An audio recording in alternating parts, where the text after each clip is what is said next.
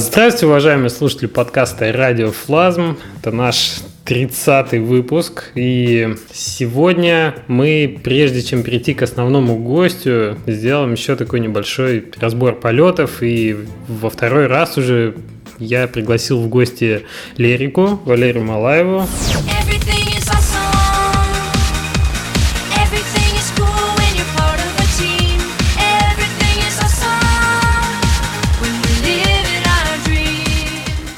Лера, привет. Привет, Леш. Чтобы так уже подвести черту под прошедшим девгамом и, может быть, поделиться впечатлениями и рассказать, как вообще все прошло. Ты, как, как вообще? Ты довольна прошедшей конференцией? Ой, я очень довольна. Мне кажется, что из всех московских конференций э, вот этот вот девгам был, наверное, самый лучший по моим ощущениям. Ну, по моим тоже. Мне кажется, два дня все-таки решают. Очень решают, очень. Особенно нетворкинг после первого дня и после второго. И народ приезжает на день раньше, и получается даже не два дня, а порой даже четыре. Ну да, да, где-то за день до и, и после еще не все быстро съезжаются, захватывает рядом в соседние дни. Как, как, не, ну я вообще с своей стороны, да, по поводу Редисона славянских хочу сказать, отличное, отличное место по сравнению с космосом, просто небо и земля. Да, я абсолютно с тобой согласна, то есть, э, чтобы вы понимали, вот в начале э, января я с Катей приехала в Москву на целую неделю, и мы сделали такой такой рейд по вению. Каждый день а, мы от самого утра до позднего вечера катались по разным вениям Москвы. И в день мы смотрели от трех до четырех различных вения. То есть это гостиницы и просто площадки. И это был просто такой заряд. Вот. И а, Редисон показался самым оптимальным по месторасположению, то есть очень близко по метро, близко к центру, в шаговой доступности там все достопримечательности. И сама площадка очень клевая была, то, что все так компактно, все залы легко найти, все так компактненько, все так камерно. В общем, мне очень понравилось, и поэтому я надеюсь, что всем тоже понравится. Да, мне кажется, вот начиная с места и заканчивая... Как, как вообще по поводу сотрудничества с Unity в этот раз? То есть второй день был отдан Unity, то, что приехал Дэвид, SEO Unity, и то, что был целый там целый пакет докладов э, вот от Unity. Как, как вот с этой точки зрения тебе показалось? Это отлично, ну, как бы хорошо было сделано? Да, это было прекрасно. То есть, э, чтобы понимали, изначально планировалось, Unity хотели сделать Unite, ихнюю конференцию, э, Unite Russia, но за день до DevGAMM а не получилось, и решили сделать просто как бы Unite внутри DevGAMM а. Один поток докладов в главном зале, второй день конференции. И, как по мне, сотрудничество было очень замечательным. Во-первых, у них команда такая профессиональная, клевая. Все, мы так сработали с ними замечательно. Вот, контент они отличные. Ну да, один Олег Придюк чего да, стоит. Да, блин, очень здорово. И вот... Сколько селфи, да, в Твиттере. И, и сам факт, что Дэвид приехал первый раз в Россию, это вообще просто невероятно. Вот, поэтому мы очень, э, очень довольны сотрудничеством. Вам понравилось сотрудничество, да? Да, очень, очень замечательно. Такая вот свежая, свежая волна э, в конференцию, и я думаю, что всем тоже очень понравилось.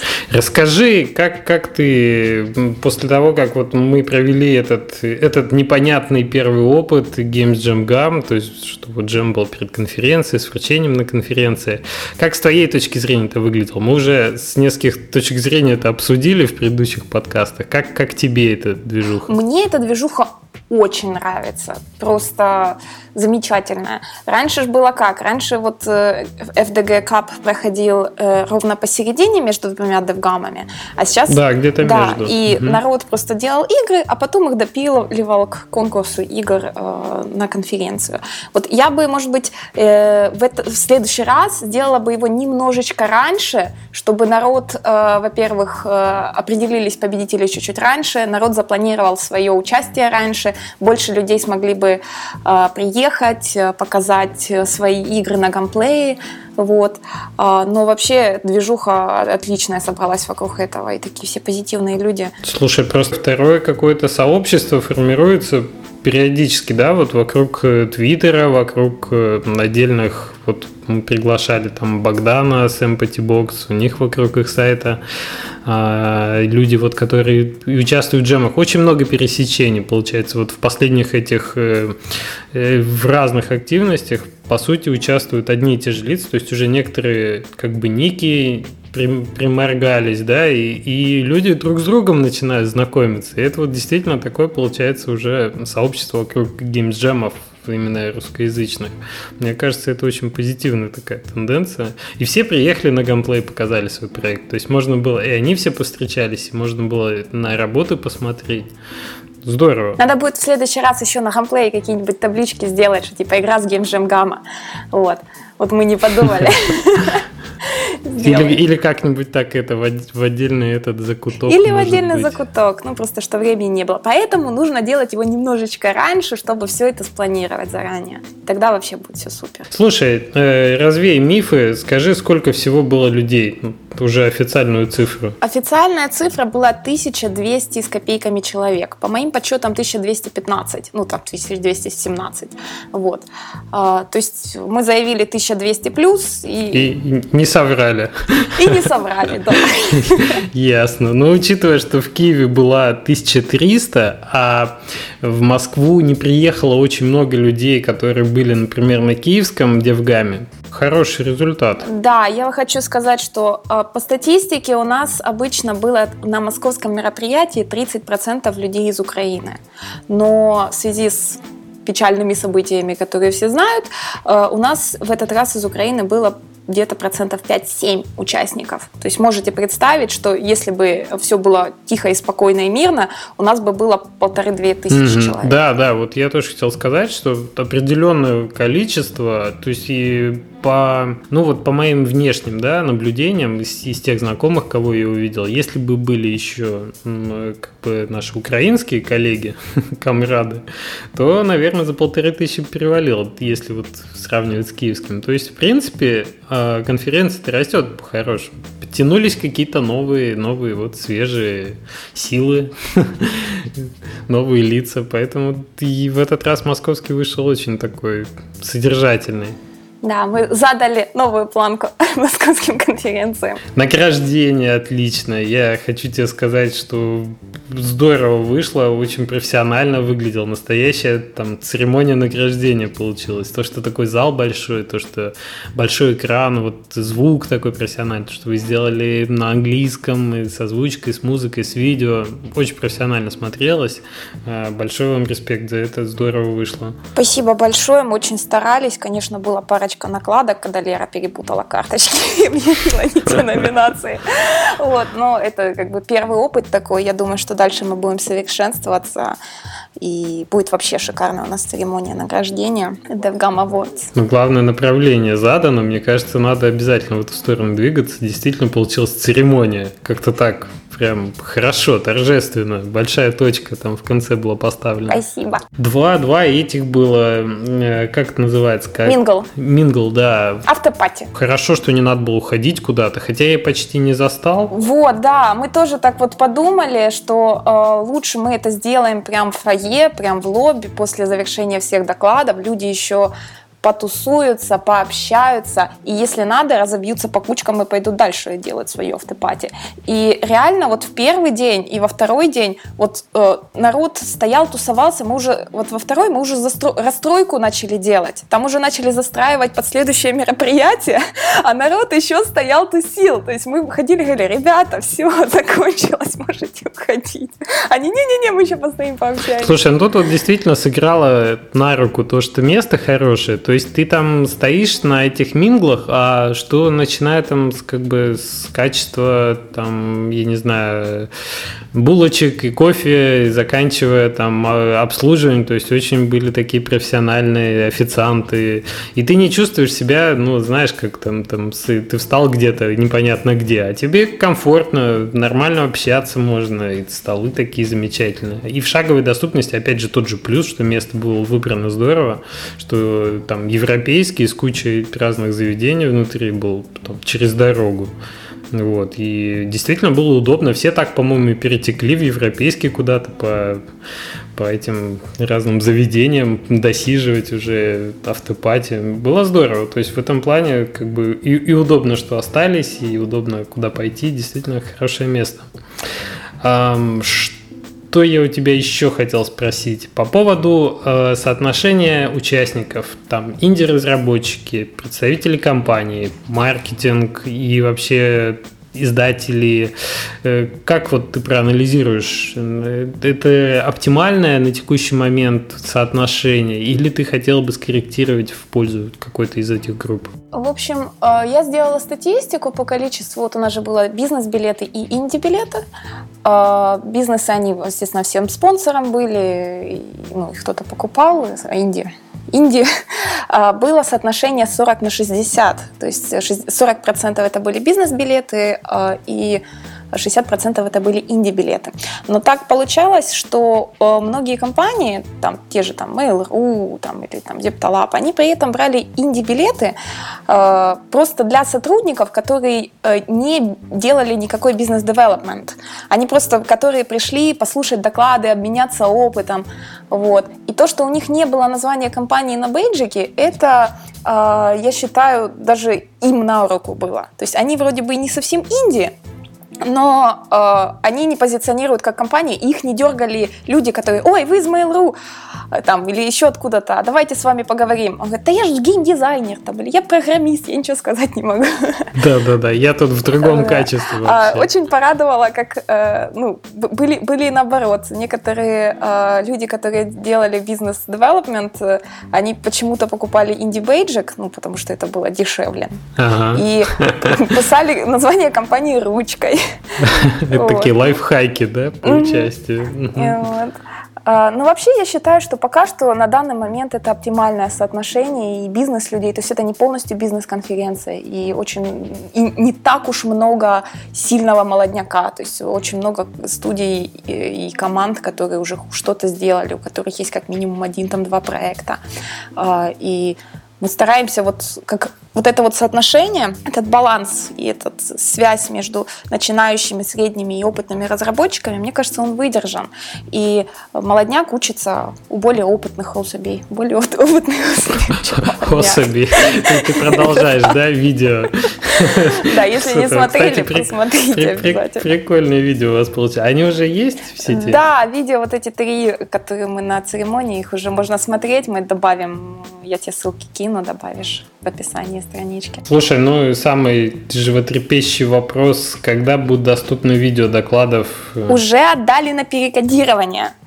То есть, э, как перекодируют, выложат. Обычно это занимает э, одна-две недели. То есть, э, в прошлый раз это заняло четыре недели, потому что диски не могли полторы недели приехать из Киева в Днепропетровск. Сейчас уже отдали может быть, через недельку-полторы они уже все будут онлайн. Отлично. Вы сразу все вместе их выложите или будете по чуть-чуть? Да, да, мы, мы, мы в принципе практически все вместе выкладываем. Потому что если выложить частями, то начинаются, а где остальные? Да, да, да. Это, что за free-to-play, да? Подожди неделю. Поэтому лучше все, там около 50 видео будет, мы выложим. Все разом. Ну, понятно. Это хорошо. Их же надо еще обозвать правильно, ты Ой, да, прописать да. и так далее. Это же куча работы. Для меня, как для человека, который выкладывает каждую неделю подкаст, его описывает, делает изображение и так далее, я хочу сказать, да, это время однозначно занимает немало, я, я тебя понимаю прекрасно. А, то есть видео у нас будет через две недели, сейчас у нас 26 мая, где-то, значит, в начале июня ждите. Да, будет будет точно. Твиттере Слушай, э, Лер, какой-нибудь еще, ну, как, как ты, может, подытожишь? Э, может быть, уже есть какие-то планы, потому что были озвучены три, три возможных города дальнейших, да, либо Минск, либо Вильнюс, либо Амстердам. Куда у тебя, может быть, уже сместился сейчас э, по прошествии там двух недель вектор? Ну, смотрите, какая ситуация. Как бы Киев пока еще никто не отменял. Но если понятные события не изменятся, то придется Киев э, куда-нибудь переносить. И, скорее всего, переносить Киев будем в Минск. Вот, то есть тут сейчас вопрос, в декабре делать или в Киеве, или в Минске. И пока что э, все больше и больше факторов за Минск. Поэтому, скорее всего, я в июне поеду смотреть Вене там ну, место проведения какие-нибудь, гостиницы, отель. Но это декабрь именно, да? Это декабрь. И плюс э, я уже давно хочу делать третью конференцию в году и выводить ее куда-нибудь в Европу. И сейчас мы думаем насчет э, конец августа, начала сентября. И делать это или в Вильнюсе, или в Амстердаме. Как бы есть куча за и куча против за каждый город – от визовой поддержки до количества людей, кто хочет куда поехать, цены на проживание, цены на то, на все, и общие бюджеты на конференцию, насколько это... В общем, очень много факторов. Ну, такие административные, да, да уже вопросы. И, э, угу. До сих пор у меня нет четкого видения, что куда и куда. Не, ну понятно, что мы можно сориентироваться, да, что остается декабрь где-то недалеко, что если это будет и не Киев, то, по крайней мере, до Минска ехать не сильно дальше и не сильно там сложнее с визовым режимом и со всеми остальными моментами, по цене тоже, да. А то, что будет сентябрь, конец августа, начало сентября где-то в Европе, это уже такой момент решенный, ну просто неизвестно, где из двух городов да, Амстердам или Вильнюс. Но уже, в принципе, можно там, я не знаю, условно готовиться. Если кто-то хотел съездить на Девгам в Европу, то вот как бы начало сентября, конец августа уже можно так себе забивать в календарь. Угу. То есть мы хотим чуть-чуть подальше от Gamescom, потому что многие едут на Gamescom. Вот. А, то есть это, скорее всего, будет или 28-29 августа, или там какие-нибудь, опять же, четверг-пятница в первая-вторая неделя сентября. Так вот. Понятно. Ну что, я, я тебе хочу еще раз сказать от себя лично и от других участников, я не знаю, из нашего сообщества. Спасибо за эту конференцию, получилось здорово, мне очень понравилось. Я как бы Москву меньше любил, чем Киев в плане конференций девгамовских, да, но вот тут то ли то, что собралась такая отличная компания, то ли то, что было два дня, то ли то, что мы наконец-то поменялось место, было здорово, мне прям понравилось. Так что Получилось все замечательно. Я с удовольствием теперь буду, буду смотреть, где же, куда же пере, перевалит чаша весов. И, в общем, буду собирать чемодан уже на следующий дивгам, как только будет. Спасибо всем большое, что вы к нам пришли. И уезжайте от нас еще. Спасибо, Лер. Пока-пока. Все, пока-пока. Вы слушаете «Радиофлазм» — подкаст о независимой разработке игр. По-русски. Сегодня у меня в гостях Сергей Носков. Сергей Сергеевич Носков. Это, можно сказать, первый, первый гость, у которого традиционный вопрос, а, что значит твой ник, я, я задавать не буду, потому что ника как такового нет. Но зато я спрошу второй вопрос. Сколько тебе лет? Привет. Всем привет. Привет. А, мне 25 лет. А, нет, мне 24, мне вот-вот будет 25. Я периодически забываю возраст. Это пытаешься опередить время. Да, да. Слушай, то, что у тебя нет ника, очень странная позиция, особенно как-то на, на инди-сцене, как правило, все, все так или иначе выбирают какой-то псевдоним. Это принципиальная позиция или просто так сложилось? Ну, скорее так сложилось, но отчасти есть, э, ну, есть причины. Я еще со школьных времен не очень любил, когда людей называли по кличкам, по никам. Э, не знаю, я привык к тому, что людей всегда называют по именам. Ну, в общем-то, ники это не мое.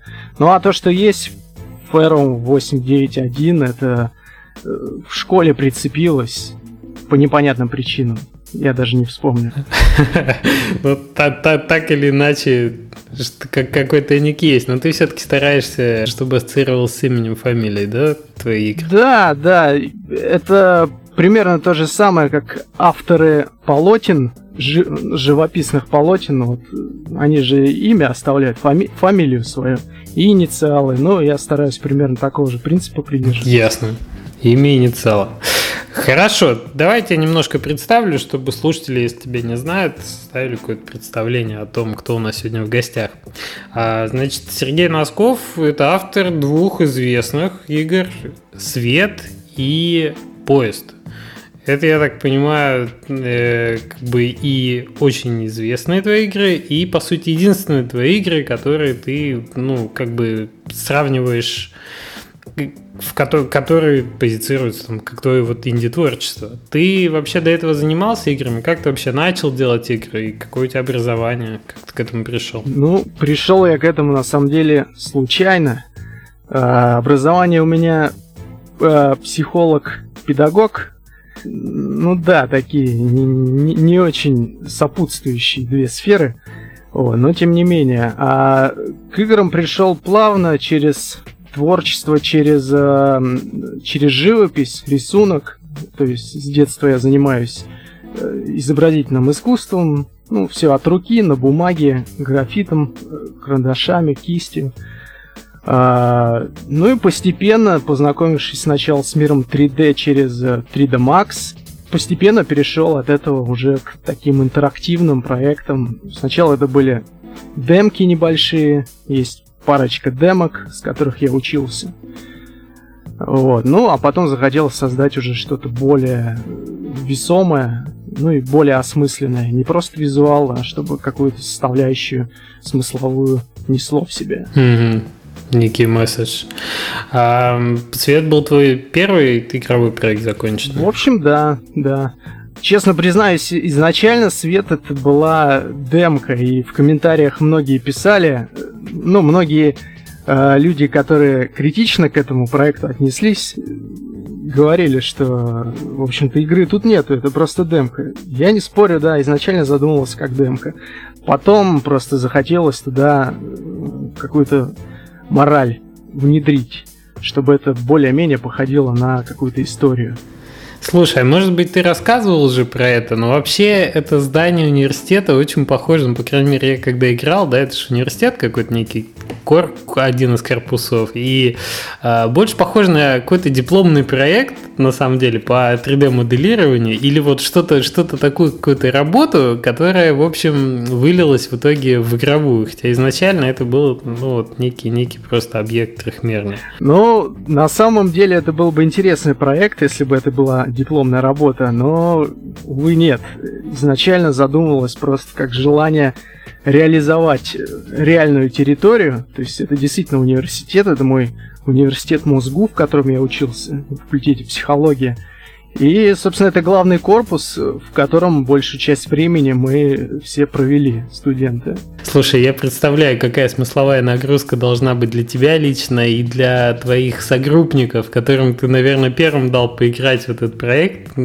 Когда ты ходишь в игре по этим, э, там, я не знаю, пролетам, по аудиториям, где ты точно там сидел не один час, и для тебя это явно ассоциируется с какими-то этими, и это попадает в игру, но это, по-моему, мечта всех, да, сделать там Counter-Strike в родной школе или GTA там в университете, и ты ее таки реализовал.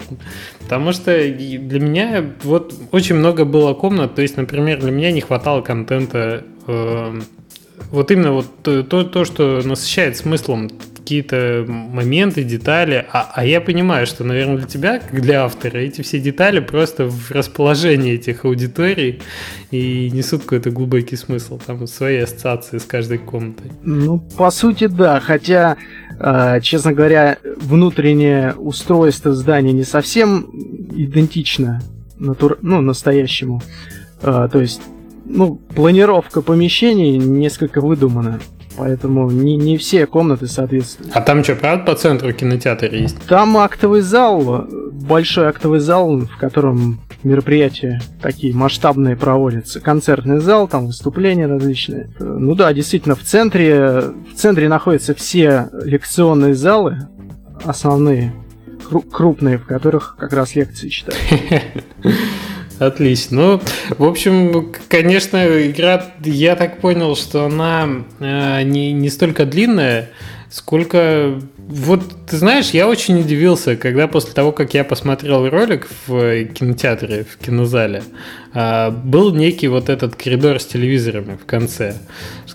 Как, будто тут э, такой элемент, окей, мы как бы показали тебе мораль, ты понял там, окей, что уничтожать живое на планете не стоит. И вот тут тебе еще немножко сюра. Вот не, не, некий сон добавим. Окей, ты, в общем, изначально пытался вложить э, такой смысл посредством этой игры, да? Для тебя это вот была цель в этом проекте. Ну да, да. Именно вот эту мораль. Ну, в принципе, это заезженная тема уже. Никого не удивишь уже этой моралью о том, что человечество само себя постепенно, медленно, но верно загоняет, ну, будем говорить, на тот свет своими технологиями, э, развитием военным, промышленным и прочим. Э, ну, это не секрет все, ну, захотелось просто в очередной раз именно посредством игры показать вот эту мысль. Получилось интересно. Хорошо. А твой следующий проект э, поезд. Я так понял, что свет э, ты тоже делал на Unity, и это больше такой был. То есть ты подошел со стороны, может быть, визуальной. Там хорошо именно визуальная составляющая, но процесс там бега по ступенькам тут, тут же наводит на мысль, что, в принципе, наверное, э, программирование был, было как раз догоняющей стороной в этом проекте, да. А, я так понимаю, что в поезде уже программирование такое более, более сильно представлено, ты там больше заморочился на разные, ну, там, условно, на АИ и, и противников, там уже есть такие осмысленные алгоритмы поведения противников, да, какие-то скрипты, больше объектов. Ты делал игру полностью один сам? А, в поезде мне помогал товарищ с музыкальным сопровождением. А, кстати, товарищ сам программист, но я решил вот эту роль именно взять на себя, чтобы поучиться этому делу. Вот, поэтому, ну, товарищ такой разносторонний, поэтому он еще и музыкой занимался, ну, предложил свою помощь в этом проекте. А, ну, а остальное, да, мне интересно не сколько даже результат получить, а сколько э, сам процесс создания. Поэтому захватил, э, захотелось самому захватить все области. Понятно. А ты вообще э, работаешь, я так понимаю, с 3D-графикой э, где-то? Расскажи про свою работу. А, работаю я над проектом Metal War Online. А, комп- компания GD Team, я там уже нахожусь э, уже больше года. А, ну, собственно, пришел я на момент, когда она уже, ну, вполне таки расцвела, но меня позвали как художника по визуальным эффектам. Ну и, собственно, моей задачей было приукрасить то, что уже есть.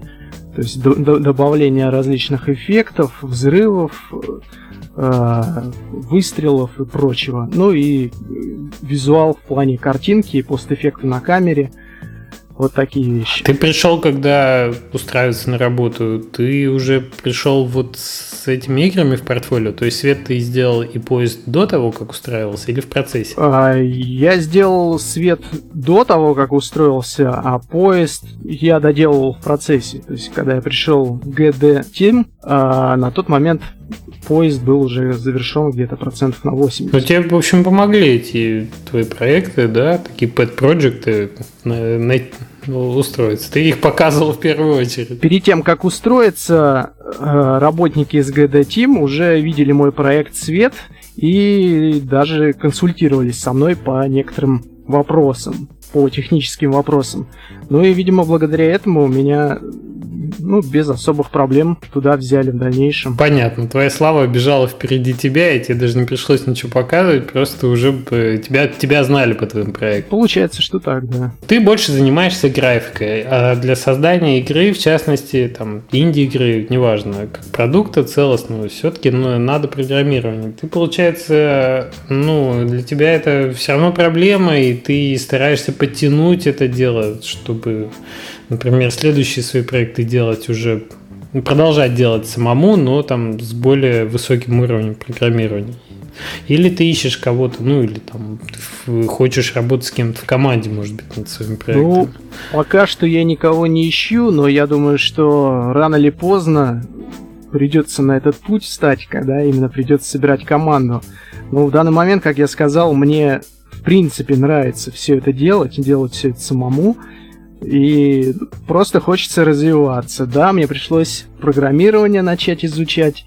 Э, я, конечно, делаю это коряво и, наверное, неправильно. Профессиональный программист, посмотрев на мой код, скорее всего, глаза будет закрывать и морщиться.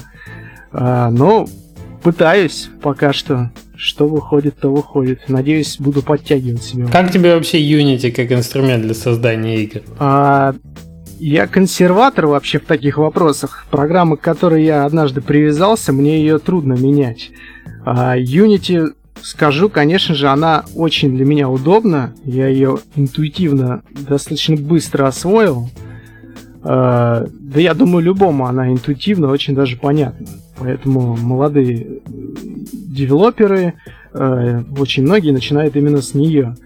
Конечно, сейчас искушенные различными играми, которые сейчас выходят, современные крайзисы э, и прочие, конечно, я понимаю, что Unity в некоторых моментах не дотягивает. И для, например, игры от первого лица, для шутера Unity все-таки не очень подходит. Но мне интересно именно из того, что есть, из того, что мы в Unity имеем, сделать что-то, ну, что, может быть, еще никто не сделал. Именно визуально в визуальном плане? Ну, именно визуально. В, в плане программирования, насколько я знаю, на Unity можно почти все реализовать. А вот со стороны графической есть некоторые проблемки. Хотел дополнить, а сейчас выходит, э, анонсировали недавно как раз пятую версию Unity, и, насколько я слышал, там графическую составляющую очень даже подтянули хорошо. Да, говорят, что сильно лучше будет самые разные области. А, я просто хотел сказать, что Unity может быть э, с точки зрения того, насколько сложно сделать какие-то базовые вещи и какой результат ты получаешь, она вот именно в этом соотношении цена-качество, да, трудозатраты и эффект, она сильно впереди, наверное. То есть э, сделать там дизайнеру, да, который к программированию, ну так, изначально на вы, сделать на каком-нибудь э, Unreal или на CryEngine сделать вот тот же свет, мне кажется, было бы сильно сложнее. Не, не факт, что получилось бы. А Unity вот по -по -по позволил сделать такой проект. Ну да, возможно. Я, честно говоря, не сидел в других движках, не пробовал, а, но насколько слышал, Unity хороша именно тем, что ее функционал очень легко расширить. То есть опытный человек, программист, а, может ее возможности очень значимо расширить. Другие движки не настолько подвижны для такого. Угу. Слушай, э, расскажи мне, почему у тебя оба проекта имеют такую хоррор составляющую. Я понимаю, что ты отталкивался от того, что ты хотел сделать а вещи атмосферные, да, тут, тут и эффекты такой визуальный, да, там шейдер, не шейдер, поправь меня, если ошибаюсь, а, и какие-то там игра света, да, вот какие-то моменты с туманом, с огоньками. Но я понимаю, что ты, может быть, от визуального отходил, но тем не менее, вот такие атмосферные и пугающие проекты. Почему? А, ну, наверное, два момента. Первый момент, а, я, в принципе, люблю вещи, которые могут пощекотать нервишки. Хотя сам, честно говоря, их побаиваюсь, и в игрушки-страшилки я играю нечасто. Да. А второй момент, на мой взгляд, а, стиль хоррора наиболее продуктивный, когда ты хочешь что-то до человека донести. Ну, хоррор и драма. Наиболее продуктивные э, стили. Когда ты хочешь на человека повлиять как-то, э, задеть какие-то чувства, э, повлиять страхом, повлиять э, напряженностью или еще чем-то. То есть это наиболее простой способ э, как-то задеть игрока. Ну, в хорошем смысле слова. То есть э, делать э, чистокровную драму, я думаю, не получится. По крайней мере, в инди-проекте. Это нужны актеры, которым... Ну, нужны персонажи, которым игрок будет сострадать. Uh, ну, сделать 3D человечков, которым человек будет сострадать, я думаю, очень трудно. Они должны походить на настоящих человечков все-таки. Либо это мультяшный стиль. Uh, делать комедию, также, чтобы затронуть чувства, ну, на мой взгляд, тоже довольно пр- проблематично. Одному, я думаю, не справиться. Ну, а хоррор это самое такое доступное, что позволит нервишки немножко затронуть. Угу, что по позволит выйти, да, на некий уровень, когда тебя ну, игрок будет слушать. Да, да. Слушай, э, помимо хоррора у тебя очень как бы и в обоих проектах прослеживается такая тема, ну, если не, не постсоветской ностальгии. То есть мне на самом деле, вот начиная со света, очень э, ассоциация была сильная со сталкером. То есть вот это здание там в Припяти, да, какое-то НИИ, я сейчас, сейчас не, не, не вспомню точно, да, но вот это какая-то такая советская застройка и такие какие-то панельные типовые пролеты, и вот, вот этот железобетон, и все пусто, разрушено. То есть, ну, ну я чувствую, что как бы отсылки такие референсы у тебя тоже, может быть, были.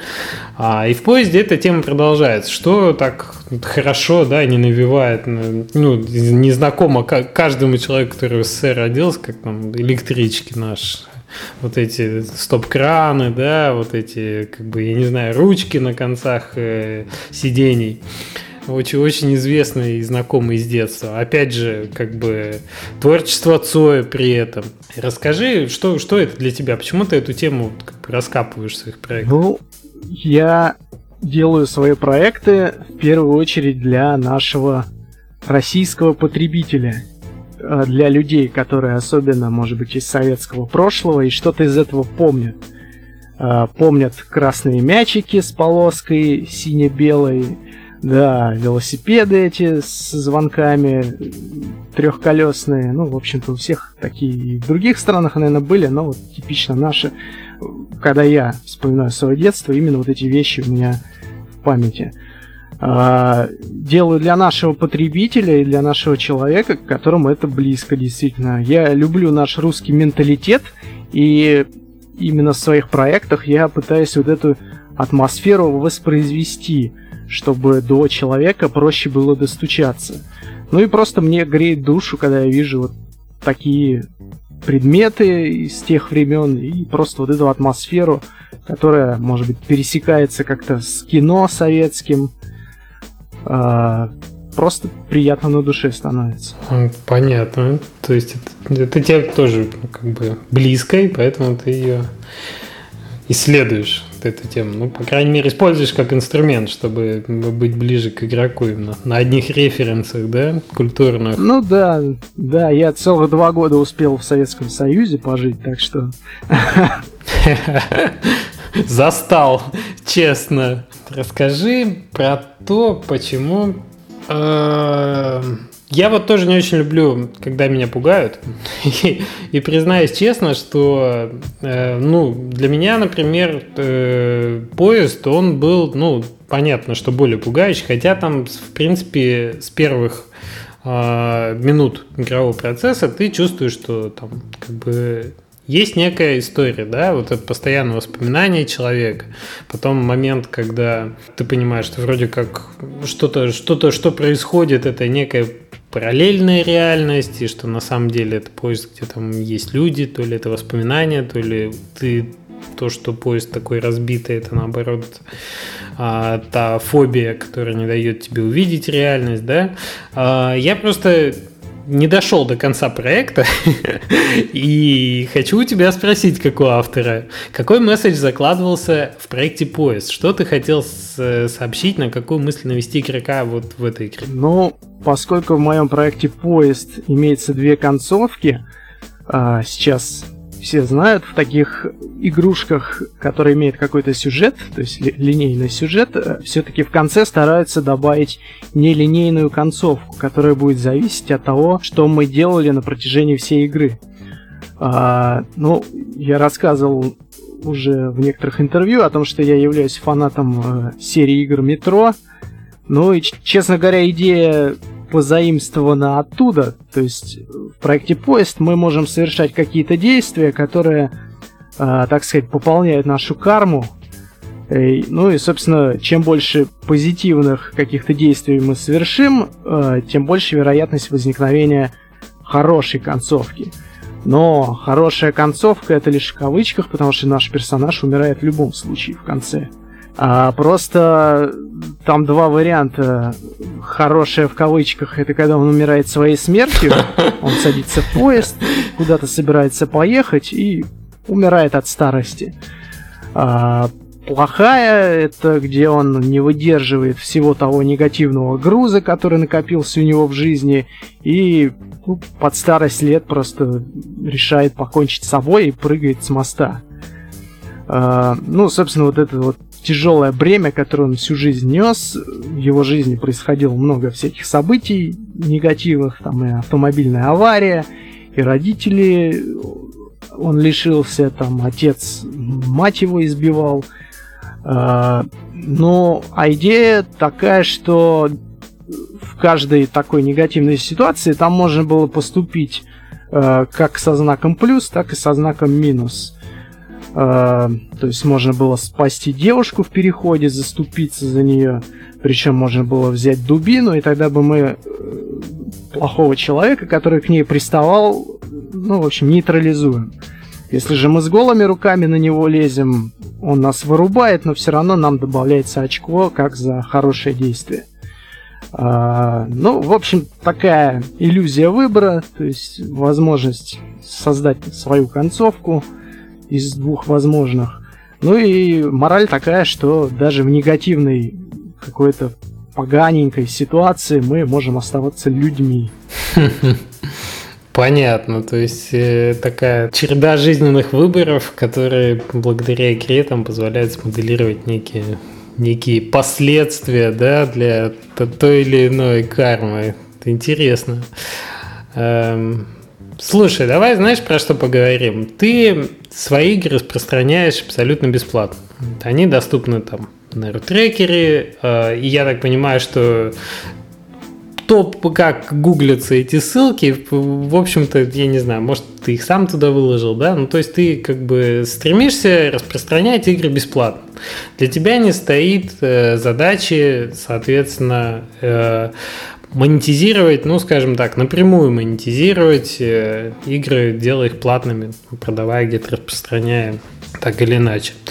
Что тогда для тебя э, игры и как бы как, как, какой ты от них получаешь позитивный фидбэк? Для чего ты их делаешь? А, ну, я уточню сразу. А, задача монетизировать и что-то получать с этого не стоит на данный момент, но я понимаю, что рано или поздно а, ну, мне придется этим заняться. Я не могу делать эту работу ну, всю жизнь за так. Когда-то при придется что-то менять. А, сейчас я считаю, что задача автора показать себя просто как э, человека, способного создать что-то, ну, что народ оценит, что э, народ примет, оценит, пусть положительно, пусть отрицательно, в любом случае это хорошо. И задача автора, на мой взгляд, на данном этапе э, просто себя зарекомендовать. А, ну и, конечно же, я рассчитываю как я уже говорил, в своих проектах что-то что-то показывать э, в плане морали и в плане смысловой нагрузки. Для меня э, игры это такое же искусство, как и кинематограф, как и живопись, литература. Я считаю, что это все из одной сферы должно быть. А, я не против, абсолютно не против игр спортивного характера, которые, может быть, не несут никакого смысла, а чисто спортивный интерес подразумевает. А, но вот лично для меня это возможность передать какой-то посыл. Ну, собственно, это я и пытаюсь сделать. Развлекательные игры, которые исключительно, ну, как бы несут удовольствие, да, целью Ну, такой попкорн. Ну, попкорн, я к нему, в принципе, ни негативно, ни позитивно отношусь. А, ну, то есть, сам я, например, в проекте Metal War Online, насколько нахожусь, э, у нас игра развлекательная, онлайн-игра. Э, ну, я, я к ней ну, с таким же усердием я отношусь и к ней, когда работаю над какими-то ее элементами. А, но для души именно, для, для моего сердца близки э, игры с историей, с какой-то. Опять же, метро, на мой взгляд, очень содержательное в этом плане. Э, атмосферу я очень уважаю. Обожаю серию игр Silent Hill. Она, ну, все, все знают, она очень даже с глубоким таким философским и психологическим подтекстом. Э, игры серии Сталкера очень тоже люблю за ее непередаваемую атмосферу, уникальную. Ну, собственно, отсюда ноги и растут.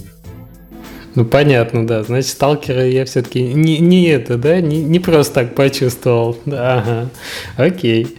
А, то есть ты, в общем, как бы являешься игроком и э, уважаешь именно вот э, атмосферу. С этой стороны ты на игры смотришь, да, атмосферу и некий месседж. Эм, хорошо.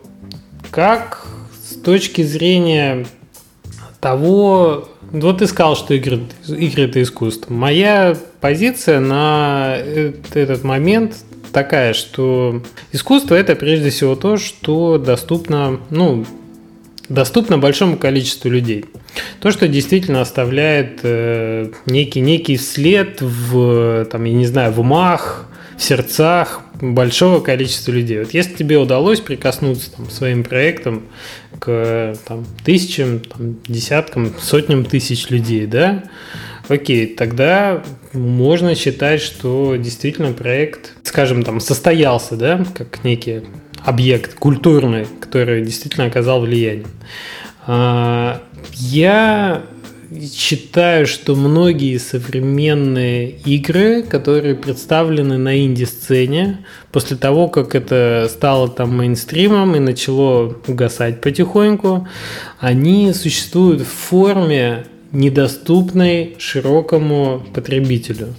Потому что как бы индустрия игр развивается, да, порог качества и вот скажем, планка качества, которую э, по дефолту хотят видеть в игровых проектах игроки, она все выше, она растет, да, особенно это актуально, наверное, для трехмерных проектов, которые, ну, как бы там сложно потягаться с командами, которые делают Call of Duty, там, я не знаю, GTA 5 и так далее, да, там и визуально, и в плане изобилити. Как ты смотришь на этот вопрос? Что должна игра быть, быть доступной и должна она затронуть как можно больше количество людей? Или это некий арт-объект, целью которого там является, может быть, для, для самого автора, для художника вырасти на этом проекте? И она, и ему должно быть совершенно как бы... Он не должен заморачивать за то, как это воспримет там игрок. Главное, что вот ну, для него свершилась некая ступенька следующая, и он идет дальше. Как ты считаешь? А, ну, я скажу так, конечно бы хотелось, а, конечно, хотелось бы стремиться к массовому распространению, то есть чтобы это было максимально доступно. А, конечно, хотелось бы, чтобы люди видели это, чтобы люди оценивали и чтобы это было на слуху, но вспомним о такой вещи, как артхаусное кино, например, э, фильмы, которые могут быть неизвестны широкому кругу потребителя, но тем не менее они могут очень даже хорошо оцениваться и проводятся свои какие-то артхаусные кинофестивали, на которых э, избираются наилучшие работы, там, призы зрительских симпатий и прочее. Э, я считаю, что ничего страшного, если игра известна какому-то ну, не очень широкому кругу потребителей. Э, с другой стороны, это сарафанное радио. Ты вот упомянул о том, что на трекерах можно довольно-таки часто встретить проекты, которые я делал. Признаюсь честно, я не распространял ни на одном из э, торрент-сайтов э, свои проекты. Они разошлись э, просто за счет сарафанного радио. Э, просто какие-то энтузиасты, которых, ну, видимо, это как-то впечатлило, они стали размещать ссылки в интернете. А, я думаю, что вполне возможно без всякой рекламы, без коммерческих сделок и прочего, ну, как-то продвинуть свой проект, чтобы о нем узнали. Если проект хороший, я считаю, что о нем о нем люди узнают. Ну, я думаю, у тебя получилось, да. Ну, более-менее, да. Твои проекты в целом снискали популярность, и они так известны в народе. То есть, в общем-то, ты согласен с тем, чтобы...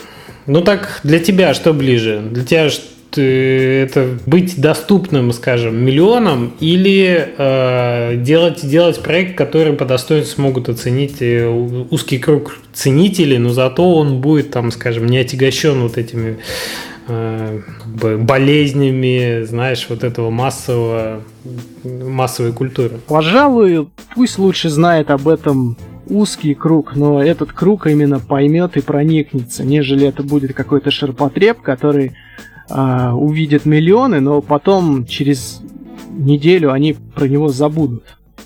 А, пожалуй, я стремился бы к этому. То есть все-таки некая ниша. Ну да, да, думаю, что так. Ширпотреб. Нет, я все-таки имел в виду, ну, то есть понятно, что мы говорим о тем не менее, о качественном продукте и там, и там, но просто это разные, разные, скажем, целевая аудитория. Хорошо.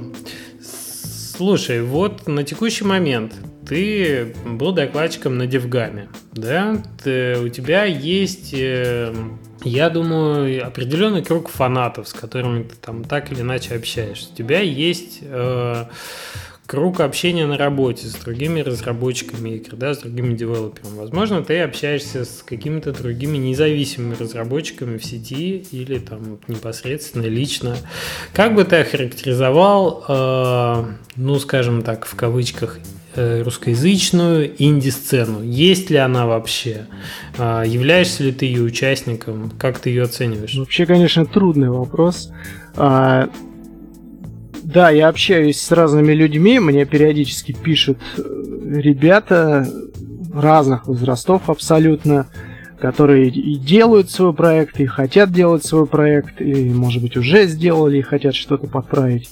Кто-то пишет для того, чтобы посоветоваться, кто-то, может быть, сам хочет дать какой-то совет, кто-то предлагает сотрудничество.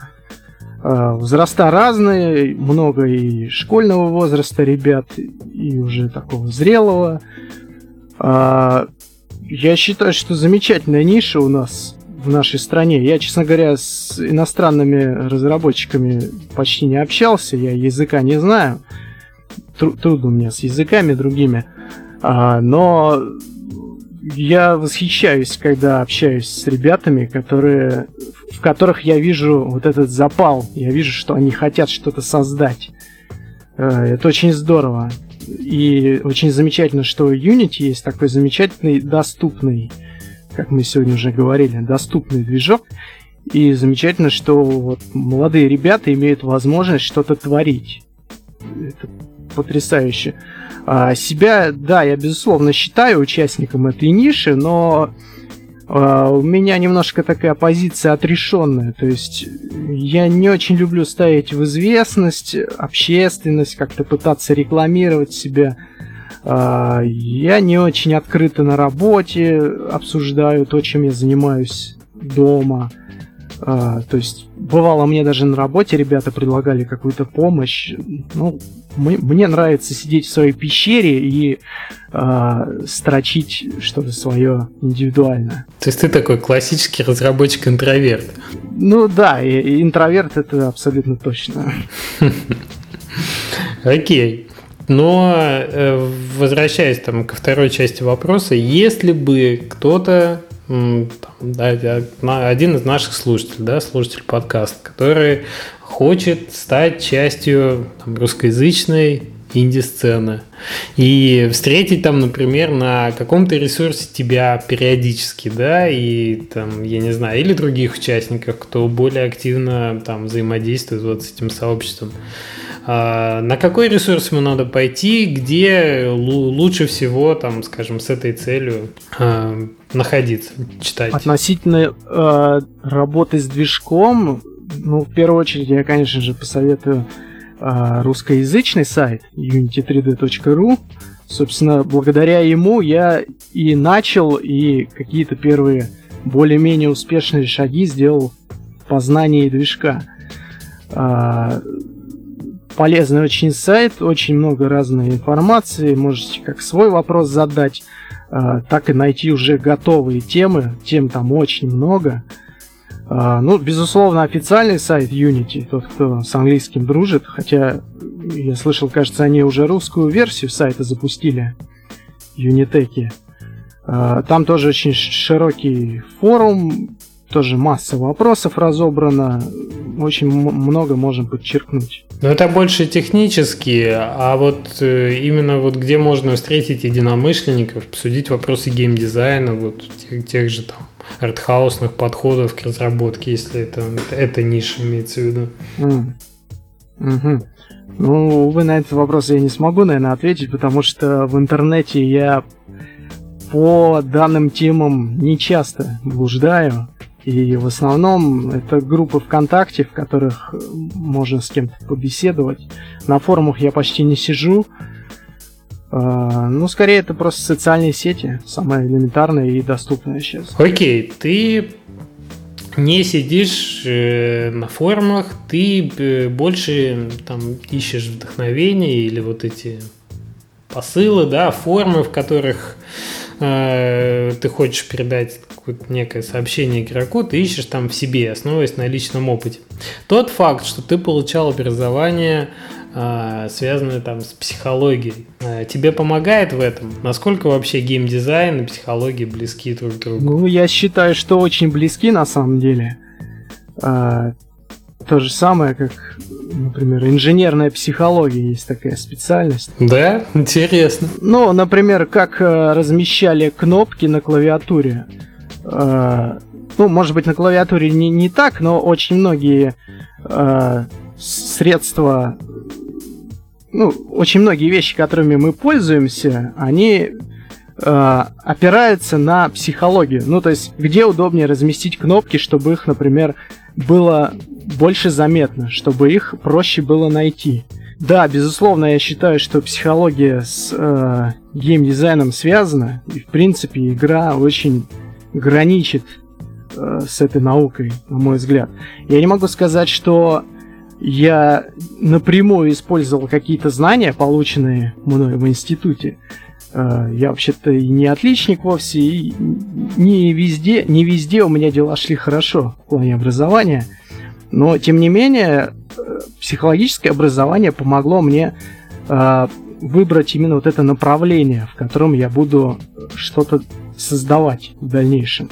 То есть я в своих проектах избрал именно вот эту философскую, психологическую э, составляющую, может быть, громко сказано, но тем не менее, э, именно благодаря тому, что отучился на психологии и знаком с какими-то э, интересными вещами из этой сферы.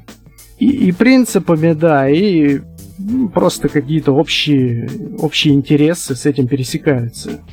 А, ну и в плане геймдизайна, конечно же, нужно понимать, что нужно игроку, на что он должен обратить внимание, а, что именно должно произвести впечатление на игрока. Я считаю, что это неотъемлемая часть. Значит, ты закончил две игры. Ты работаешь на работе тоже в игровой сфере.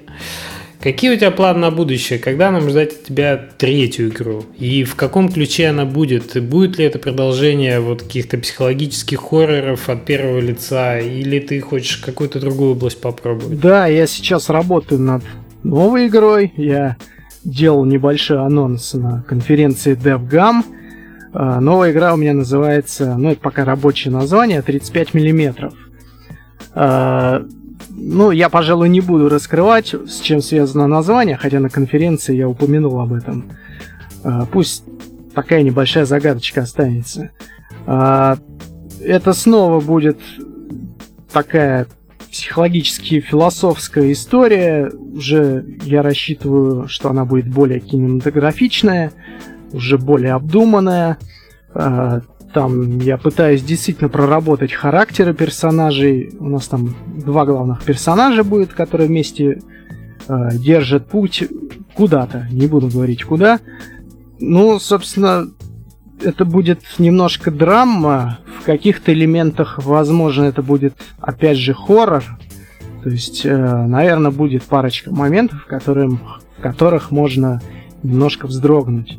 Финал будет такой, я рассчитываю, что кого-то, может быть, он заставит немножко даже всплакнуть, может быть, если все получится. То есть я хочу, я хочу в этом проекте достучаться э, до сердец игроков.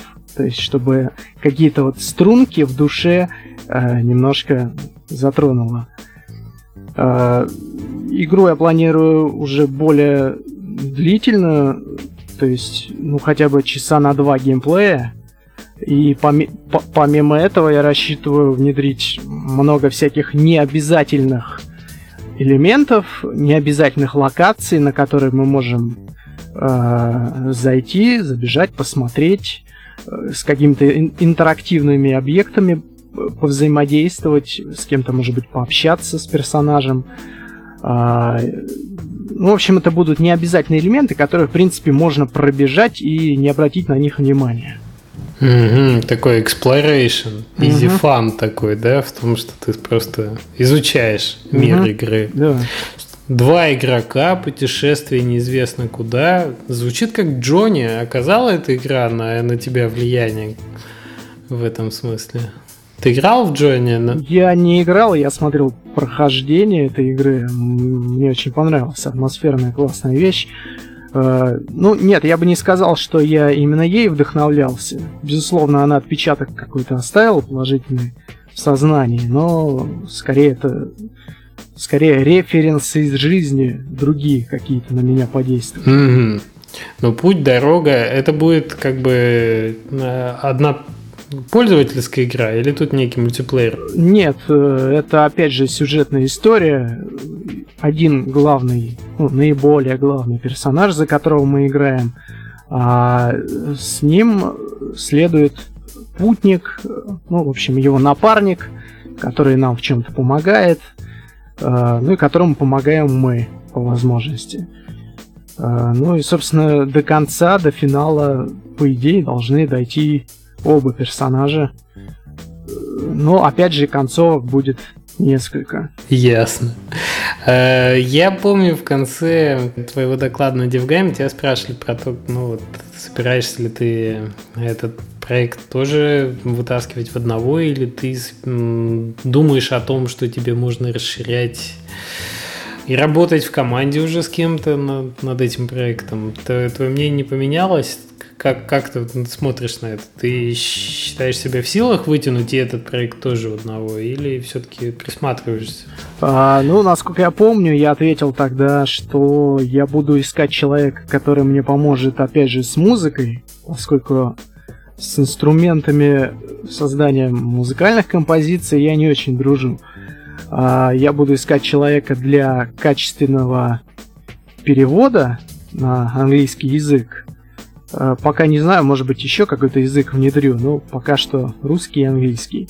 И также буду искать человека, который поможет мне сделать качественную озвучку, потому что э, я понял, что голос и мой голос, и голос каких-то, возможно, людей, которых я могу попросить за бесплатно, все-таки для такого не подходит. То есть каких-то эмоций настоящих он вызвать не может. Поэтому нужен профессиональный человек, который в этом хорошо понимает и у кого очень качественный поставленный голос. А, ну, а остальные составляющие, графическую и а, программерскую, я все-таки планирую вытянуть сам. Ну, в общем-то, я уже начал, и, честно говоря, кого-то пытаться включать уже в этот проект мне не хочется. Ну и, в общем-то, опыт приобретен, наверное, на поезде уже тебе позволяет делать некие вещи, которые, ну, в общем, так или иначе исчерпывают большинство ситуаций, да? которые надо покрывать. Ну, в принципе, да. А, ты собираешься и эту игру тоже, да, мне, мне просто интересно, да, если какие-то э, будут, предполагается, затраты, да, ну, тоже на звук музыку, да, там, на озвучку, ты пока не задумываешься об этом, или ты уже думаешь так или иначе делать этот проект платным, или он тоже будет бесплатный, и, и как бы пока, пока что ты как считаешь? Ну, в моих мыслях и мечтах, конечно, есть а, такие думы по поводу того, чтобы сделать этот проект уже платным, недорого. Я пока не, не очень представляю, сколько вообще этот проект может стоить. Поскольку я его еще не доделал, я не знаю, сколько продукт может стоить.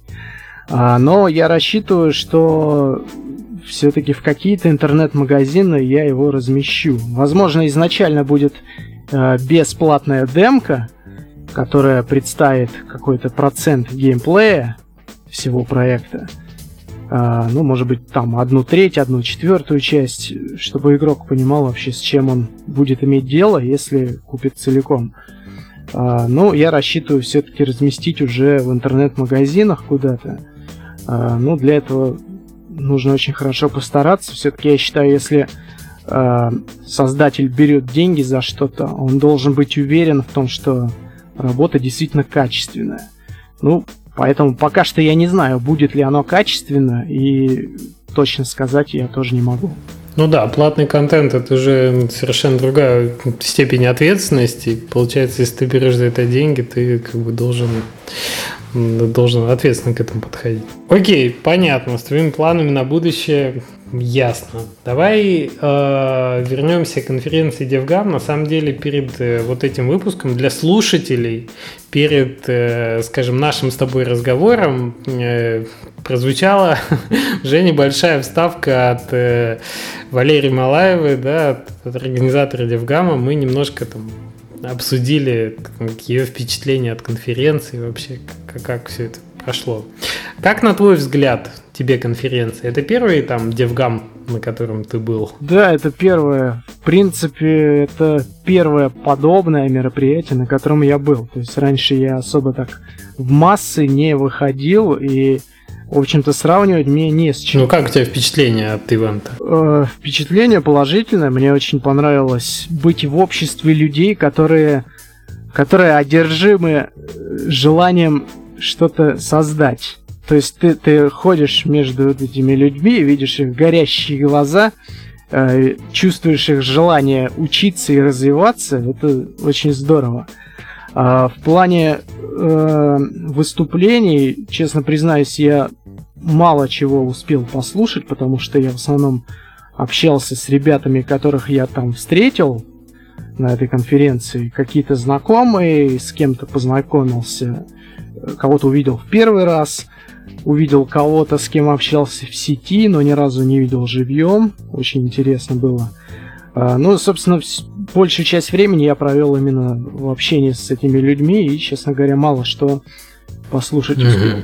Ну, в, в целом, вот видишь, какая отличная возможность э, встретить людей, с которыми ты, может быть, в других, в других условиях не встретился бы лично. Да, безусловно. То есть для тебя такой нетворкинг состоялся. Угу. Пообщался ты с фанатами, просто с другими. Зарядился угу. позитивом от других разработчиков, в частности. Да-да-да. Понятно. Ты на следующий DevGam, например, если он будет не в Москве, поехал бы? Ну, смотря где он будет. Пока не знаю. Ну, и при условии, что меня будут рады там видеть, потому что в этот раз э, я не, ся, не сам изъявил желание туда поехать, меня позвал Олег Придюк, за что ему большая благодарность. То есть я, в принципе, даже не знал, что будет такая конференция, поскольку я не особо читаю новости из игрового мира. А, и не, не очень посвящен во все это. И вот э, спасибо Олегу за то, что он мне прояснил ситуацию и, собственно, позвал туда. А, ну, если в следующий раз опять кто-то мне, может быть, или предложит, или сам я свое желание выражу, то может быть, с удовольствием. Угу, понятно.